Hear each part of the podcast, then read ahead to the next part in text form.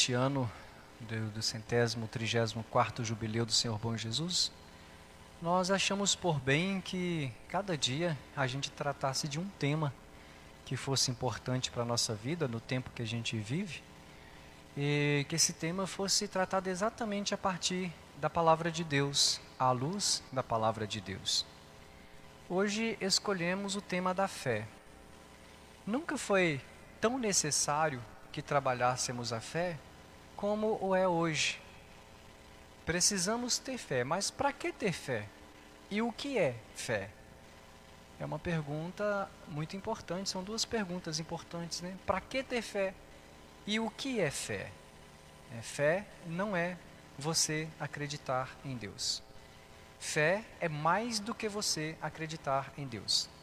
É você acreditando que Deus existe acredita também piamente que Ele pode tudo, absolutamente tudo, então aquilo que você pede, você tem a certeza de que, sendo bom e sendo da sua vontade, você praticamente já o tem, porque você vai receber. Você tem certeza que aquilo será seu. Né? Isso é ter fé. É uma forma de você já ter na sua mão, de uma certa forma, aquilo que ainda não chegou, aquilo que ainda está por vir porque você está no campo da esperança, mas você tem tanto certeza que aquela esperança se concretizará, né, que você já vive como se aquilo fosse real. A mulher chegou perto de Jesus. É bom a gente entender quem era essa mulher, para que Jesus veio, por que, que Jesus fez, né, teve essa atitude diante dela. Mulher, Jesus veio com o objetivo de salvar os judeus. Ele veio trazer a salvação para o povo judeu. No entanto, a missão dele muda a partir do momento que os judeus rejeitam a salvação que ele estava trazendo. Mas essa mulher não fazia parte daquela comunidade do povo tido como santo, dos judeus, mas ela chega implorando, acreditando: Senhor, socorre-me. A minha filha está atormentada por um demônio, acreditando que Jesus podia fazer alguma coisa. Mas às vezes as atitudes daqueles tidos como santos é que nos deixam assim com o cabelo em pé, que revela às vezes a incompreensão que o ser humano tem em relação ao outro, a incompre... o não acreditar, né? Nós não acreditamos na presença de Deus, no amor, na misericórdia que existe no coração de Deus. O que, que os discípulos fazem? Olha o que eles falam. Manda essa mulher embora pois ela vem gritando atrás de nós, como quem diz assim: ela está nos, nos incomodando, tira essa mulher daqui, né? Ela está nos incomodando. Às vezes a gente não quer perto da gente aqueles que nos incomodam. E muitas vezes a gente não consegue compreender que são exatamente aqueles que nos incomodam que ajudam a gente a chegar mais perto de Deus. Porque ajuda a gente a trabalhar um pouco mais a fé, a compreensão, o amor e o perdão que é tão necessário para que a gente chegue ao céu. Né? São as pessoas difíceis, não são as pessoas fáceis que nos conduzem ao céu com facilidade. São as pessoas difíceis. Às vezes, as pessoas que mais nos atrapalham nos levam ao céu muito mais do que os santos com os quais nós convivemos. Porque os santos a gente às vezes olha e admira o ser deles, mas as pessoas difíceis nos conduz ao difícil exercício de buscar a santidade que se manifesta na paciência, na tolerância, né? Os discípulos não foram tolerantes com aquela mulher, não compreenderam que ela era uma humana que estava indo em busca da misericórdia de Deus presente no ser de Jesus. Eles não compreenderam, porque para eles, eles eram melhores do que aquela mulher, porque ela fazia parte do, eles faziam parte do povo de Deus, do povo escolhido de Deus, fiel a Deus mas ela não.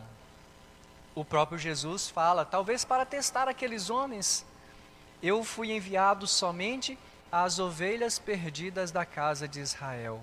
Ela não fazia parte das ovelhas perdidas da casa de Israel. No entanto, o próprio Jesus estendeu essa ideia de casa de Israel para as pessoas que nele acreditam. Hoje, as ovelhas perdidas da casa de Israel são todos aqueles que precisam da misericórdia de Deus, porque estão presos no pecado, e de repente sou eu, é você, mas é aquele lá fora que não faz parte da nossa religião também, que não professa a mesma fé que nós, que estão lá fora, que muitas vezes nem acreditam em Jesus Cristo, mas precisam da misericórdia de Deus. Mas nada que Jesus faz é por acaso. Jesus sabia que naquele momento um grande ensinamento estava para ser dado. E quem é que era o professor? Ele também, mas a maior professora era aquela mulher, na simplicidade dela, aquela mulher que ninguém dava nada por ela. E como é que ela faz? Através da persistência, da insistência, da, do diálogo, ela continua tentando. Jesus dá uma resposta para ela que para muitos santos seria como se fosse um motivo mais do que suficiente para, por exemplo, deixar a igreja. Olha como Jesus fala: não é correto a gente pegar o pão dos filhos e jogar para os cachorrinhos. Em outras palavras, Jesus falou para aquela mulher assim, como se ela fosse os cachorros, né, fizesse parte do grupo dos cachorros, né? E os santos judeus fosse um povo diferente. Não é certo tirar dos filhos, os judeus são os filhos, e jogar para os cachorros, para os cachorrinhos. Mas tudo era um teste. Para muitos santos, isso seria motivo para abandonar a fé. Mas fé de verdade não é abandonada. Fé de verdade é baseada na insistência, na persistência. E aquela mulher continuou, deu uma lição para os santos quando ela olha para Jesus e fala: Senhor, eu sei, mas eu sei também que os cachorrinhos comem, ainda que as migalhas que caem das mesas de seu Senhor, como se ela estivesse dizendo assim: Senhor, eu entendo, mas eu não estou buscando a plenitude do que você tem para dar, eu estou buscando as migalhas, porque as migalhas para mim é suficiente, são suficientes por menor que seja a graça que você me conceda, já é mais que, do que suficiente para que eu chegue ao céu. Por quê? Porque Jesus é Deus. Então o mínimo de Deus é mais do que suficiente para qualquer um. Mas a gente se contenta com o mínimo de Deus? E o que é o mínimo de Deus? O que é? O mínimo de Deus é a, vamos lembrar da liturgia de ontem? a missa da noite, Dom Otacílio fez uma reflexão tão bonita aqui nesse santuário, falando do Deus que se manifesta no pequeno, a semente do o grão de mostarda, né, a semente de mostarda, insignificante ali, mas é jogada na terra. E ela se transforma e germina e, se e, e vira uma árvore, ainda que não tão grande, 5 metros, 6 metros de altura, talvez, depende da terra. Os pássaros vêm e fazem seus ninhos, de uma semente minúscula. Eu gosto de usar o exemplo de outra semente, a semente do eucalipto, que também é pequenininha, minúscula. No entanto, se cai numa terra certa, ela germina e transforma numa árvore que muitas vezes dois homens não conseguem abraçá-la. Transforma numa árvore mais alta do que a torre desta igreja, de 30, 40 metros de altura de tão alta, uma semente minúscula, porque assim é o agir de Deus, que vai de forma simples, às vezes silenciosa, às vezes demorada, mas transforma vidas, transforma corações, quebra aquilo que aparentemente é inquebrantável. Porque Deus é Deus e o agir dele é sempre perfeito. Deus é Deus. E se a gente compreendesse isso, a gente compreenderia também que as migalhas das suas graças são mais do que suficientes para que a gente possa ter a vida plena. As migalhas da sua graça são mais do que suficientes para que a gente possa ter a eternidade. Mais do que suficiente. Mas às vezes a gente não se contenta com as migalhas, mas a gente oferece também somente as migalhas. O que é de mim, por exemplo, eu ofereço para Deus? Os discípulos estavam oferecendo o que para Deus naquele momento? Ao manifestar-se assim, entendendo que Deus se manifesta nas pessoas e manifestando essa incompreensão diante daquela mulher que estava tão necessitada da misericórdia de Deus, será que eles estavam oferecendo a plenitude do seu ser? Será que também não era migalha? Será que não? Vamos lembrar aquele diálogo de Jesus depois de ressuscitado com Pedro na beira do mar de Genezaré, do lago de Genezaré, o mar de, de Tiberíades. Vamos imaginar a cena. Jesus ali sentado com seus discípulos começa a perguntar para Pedro: Pedro, você me ama com amor pleno? E Pedro olha para Jesus e fala: Senhor, o Senhor sabe tudo, o Senhor sabe que eu sou seu amigo. E Jesus insiste com ele: Pedro, você me ama com amor pleno? E Pedro olha para Jesus e mais uma vez fala: O Senhor sabe tudo, o Senhor sabe que eu sou seu amigo. E Jesus, entendendo que o amor pleno estava tão distante, abaixa o nível e fala: Pedro, você é meu amigo? E Pedro fica triste, reconhecendo a importância daquela pergunta e daquela resposta, o peso daquela pergunta e daquela resposta, e responde, talvez até com lágrimas nos olhos: Senhor, o Senhor sabe tudo. O Senhor sabe que eu sou seu amigo. Mas talvez reconhecendo que nem amigo até naquele momento ele estaria sendo. Por quê? Porque um amigo não abandona o outro. Um amigo não nega o outro, sobretudo nos momentos mais difíceis.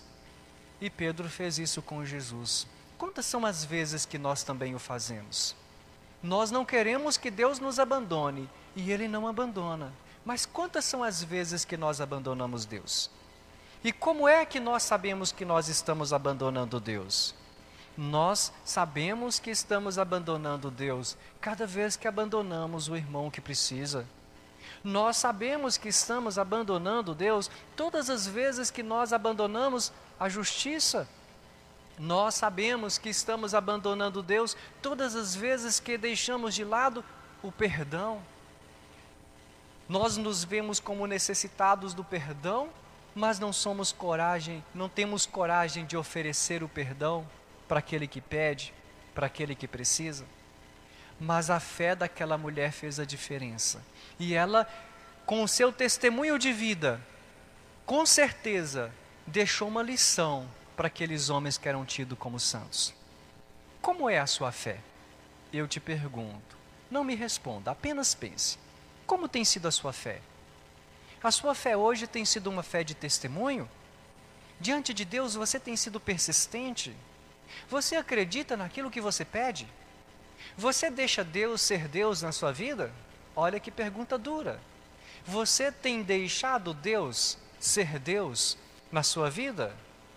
Você tem deixado que a sua vontade, a vontade de Deus, prevaleça sobre a sua vontade humana? Tem permitido? Porque a pessoa de fé, mesmo sendo insistente e persistente, consegue deixar que Deus seja Deus. A insistência e a persistência é simplesmente correndo atrás das migalhas da misericórdia, das migalhas das graças, das migalhas do amor, porque vindo de Deus é mais do que suficiente para que nós tenhamos a vida plena. Que o bom Jesus te abençoe e que fortaleça a sua fé hoje e sempre. Louvado seja nosso Senhor Jesus Cristo. Para sempre seja louvado.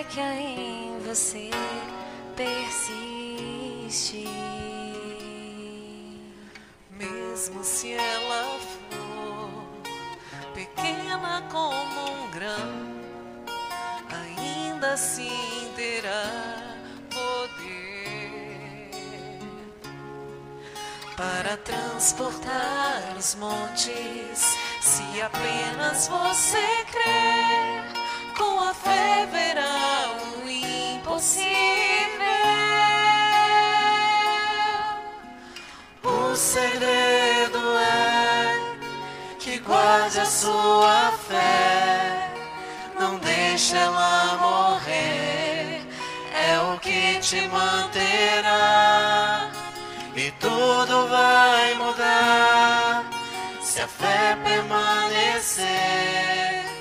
Não haverá o que